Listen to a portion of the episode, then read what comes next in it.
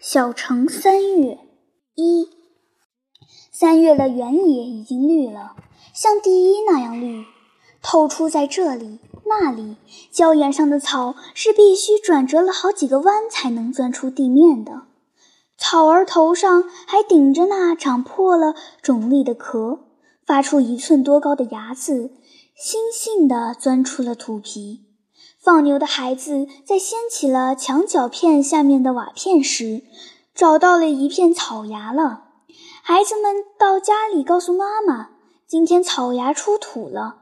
妈妈惊喜地说：“那一定是向阳的地方。”墙根菜的白色的圆石似的籽儿在地上滚着，野孩子一升一抖地在拾。蒲公英发芽了，羊咩咩地叫。乌鸦绕着杨树林子飞，天气一天暖似一天，日子一寸一寸的都有意思。杨花满天照地的飞，像棉花似的。人们出门都是用手捉着，杨花挂着它了。草和牛粪都横在道上，发散着强烈的气味。远远的有用石子打船的声音，空空的大声传来。河冰发了，冰块顶着冰块，苦闷的又奔放在向下流。乌鸦站在冰块上寻觅小鱼吃，或者是还在冬眠的青蛙。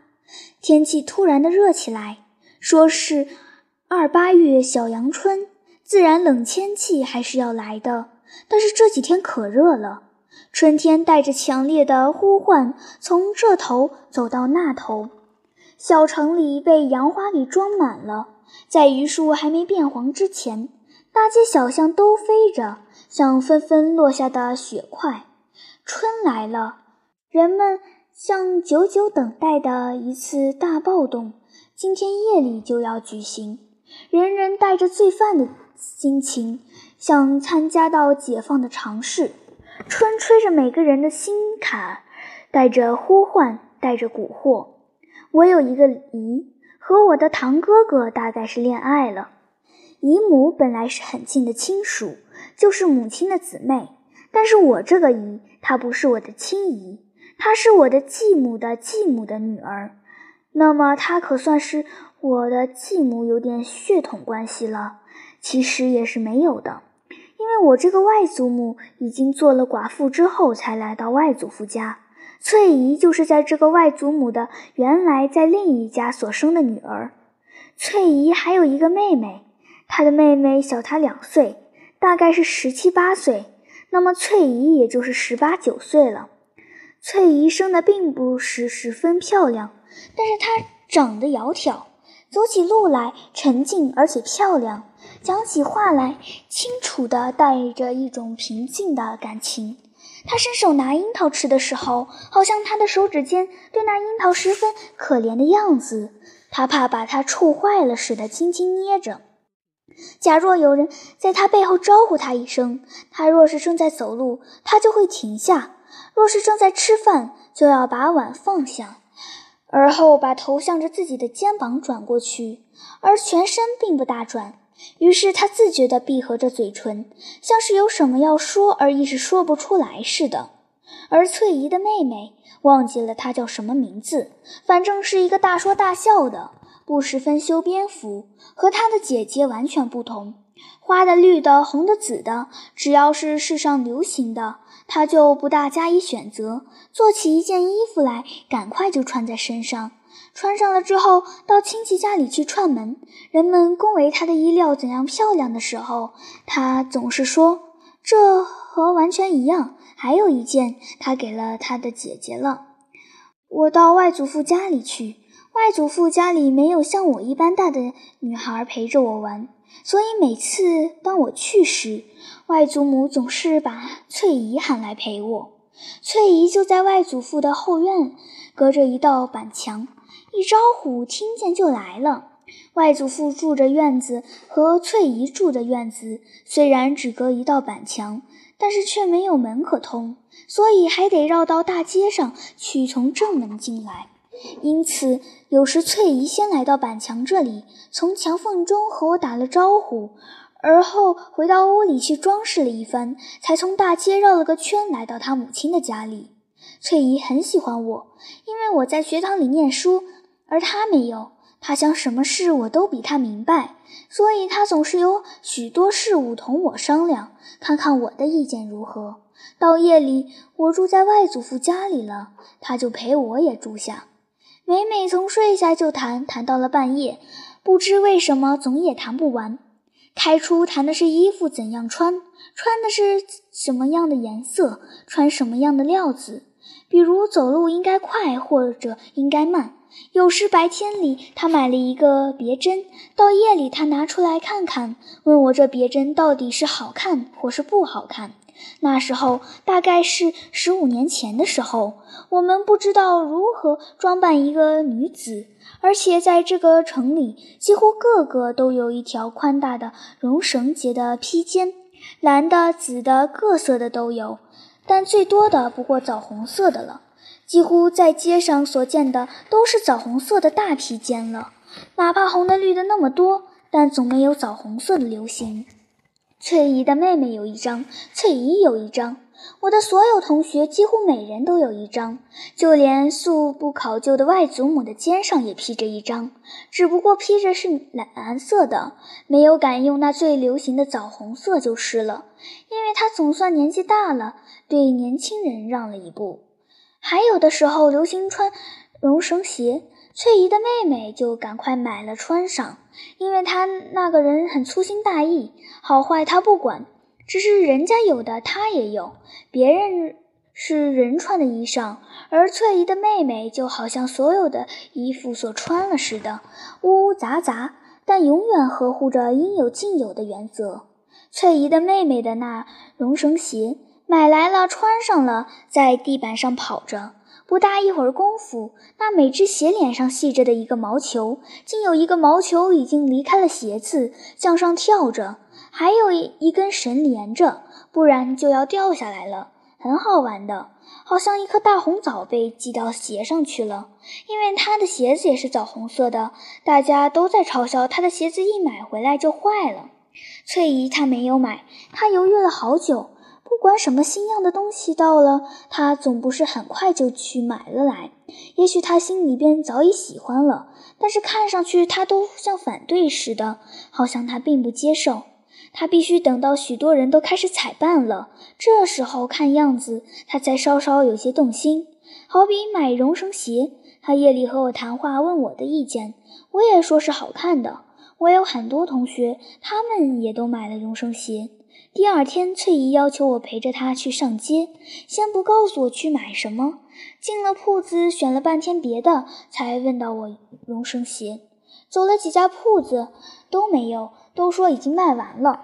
我晓得店铺的人是这样瞎说的，表示他这家店铺平常总是最丰富的，只恰巧你要的这件东西他就没有了。我劝翠姨说：“咱们慢慢的走，别有一家会有的。”我们是坐在马车的柳梢上的外祖父家来到街中心的，见到了第一家铺子，我们就下了马车。不用说，马车我们已经是付过了车钱的。等我们买好了东西回来的时候，会另外叫一辆的，因为我们不知道要有多久，大概看见什么好，虽然不需要也要买点，或是东西已经买全了，不必要再多留连，也要留连一会儿。或是买东西的目的本来只在一双鞋，而结果鞋子没买到，反而啰嗦的买回来许多用不着的东西。这一天，我们辞退了马车，进了第一家店铺。在别的大城市里都没有这种情景，而在我的家乡里往往是这样。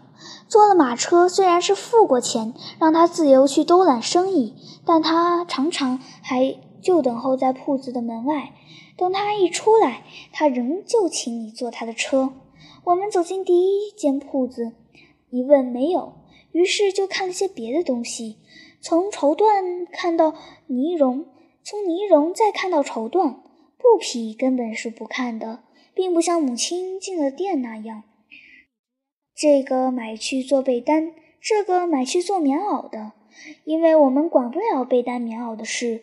母亲们一月不进店铺，一进店铺又是这个便宜该买，那个不贵也应该买。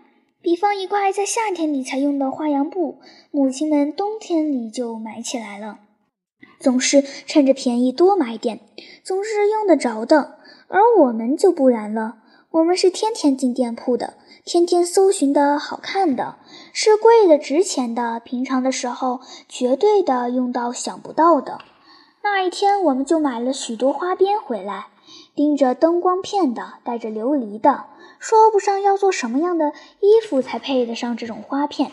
也许根本没有想到要做衣服，就贸然把花边买下来了。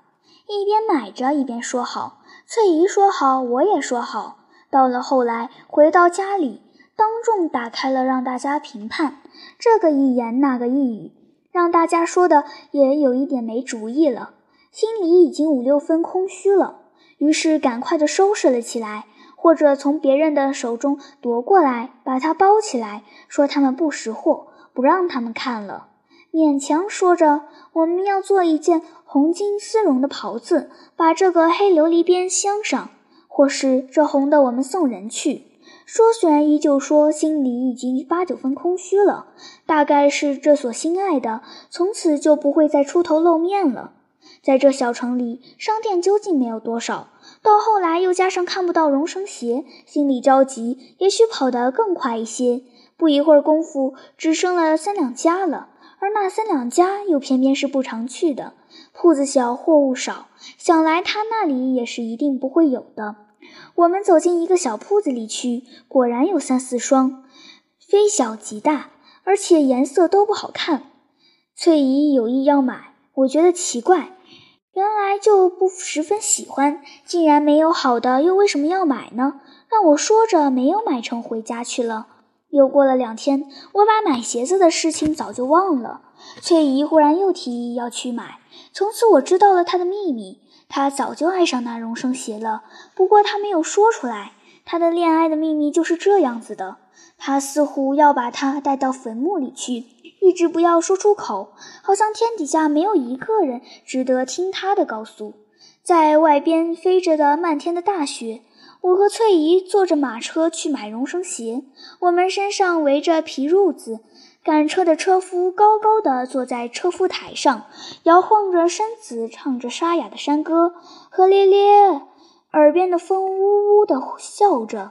从天上倾下来的大雪迷乱了我们的眼睛。远远的天隐在云雾里。我默默地祝福翠姨快快买到可爱的龙绳鞋。我从心里愿意她得救。市中心远远的朦朦胧胧地站着，行人很少。全街静寂无声，我们一家挨着一家的问，我比他更急切。我想赶快买到吧。我小心地盘问着那些店员们，我从不放弃一个细微的机会。我鼓励翠姨没有忘记一家，使她都有点感到诧异。我为什么忽然这样热心起来？但是我完全不管她的猜疑，我不过一气的想在这座小城里找出一双绒绳鞋来。只有我们的马车，因为载着翠姨的愿望，在街上奔驰的特别的清醒，又特别的快。雪下的更大了，街上什么人都没有了，只有我们两个人催着车夫跑来跑去，一直到天很晚了，鞋子没有买到。翠姨深深地看到我的眼睛，说：“我的命不会好的。”我很想装出大人的样子来安慰她，但是没有等到我找出什么适当的话，泪便流出来了。